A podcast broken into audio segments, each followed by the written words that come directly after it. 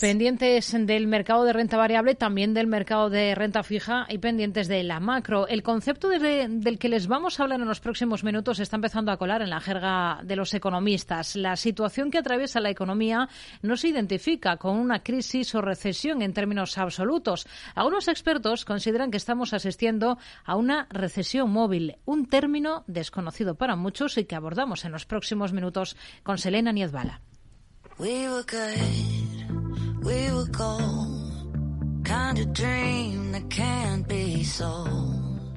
We were right till we weren't, built a home and watched it burn.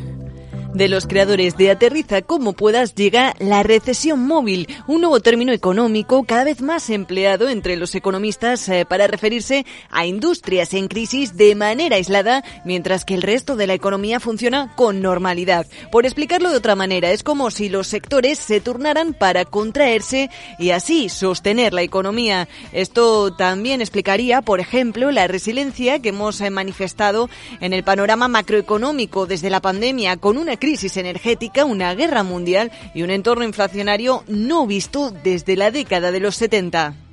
Y es una forma también de prestar atención en los mercados financieros a esa evolución, a ese efecto de ese crecimiento más bajo durante tiempo largo, en la medida en que puede ser más atractivo o más disuasorio para invertir en determinadas empresas Escuchábamos a Carlos Balado, profesor de OBS Business School y director de Eurocofin. La recesión móvil también nos invitaría a la compra de acciones de empresas que ya hayan pasado por este proceso.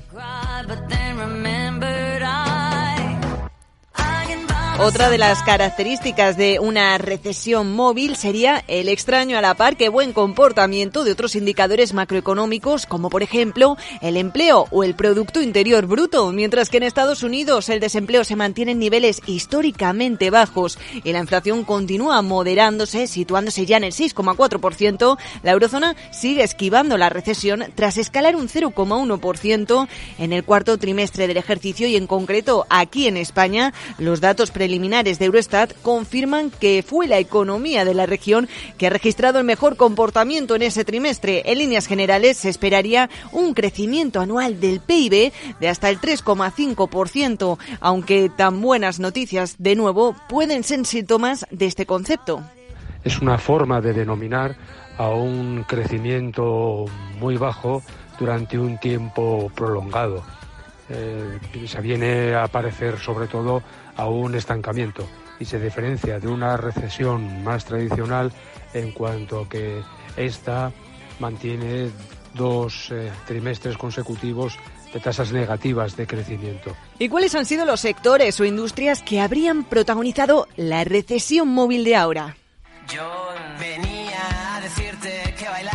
Pues el inmobiliario ha sido precisamente uno de esos sectores más sensibles y que antes han reaccionado a las subidas de tasas de la Fed. Además, eh, uno de los indicadores clave es el de la construcción en Estados Unidos, que ha experimentado su primera caída anual desde, atención, 2009. También el sector tecnológico, que además de ser uno de los más convulsos, se suele adelantar al comportamiento de la economía. Los despidos han acaparado los titulares eh, relativos a este sector desde que arrancara el año y ya son más de 80 80.000 los profesionales afectados por los recortes de plantilla de estas compañías. De esta manera, enero de 2023 bate ya el récord de salidas en el sector tecnológico. ¿Y cuál sería el siguiente al que afectaría? Aquí la respuesta de Juan Esteve, director de inversión en Cow Markets. Tendríamos una recesión que iría entrando por sectores empezando por la industria, continuando por la tecnología y pasando al sector servicios. Yo creo que esto ya lo hemos visto, estamos viéndolo ahora mismo en el sector tecnológico, en el sector vivienda, pero quizá en el sector tecnológico de una manera más apreciable, viendo todos los despidos que están aconteciendo en todas las grandes tecnológicas, pero también es cierto que haciendo caso a esa recesión móvil, lo suyo es que continúe trasladándose esa recesión con siguientes sectores, pasando por el sector servicios, como he comentado anteriormente. Así que ya tenemos nuevo término que añadir a nuestro vocabulario o jerga financiera. La parte positiva de todo esto es que estaríamos ante un escenario negativo ordenado, de manera que nos vamos repartiendo la recesión como si de una pelota se tratase que bota de un tejado a otro.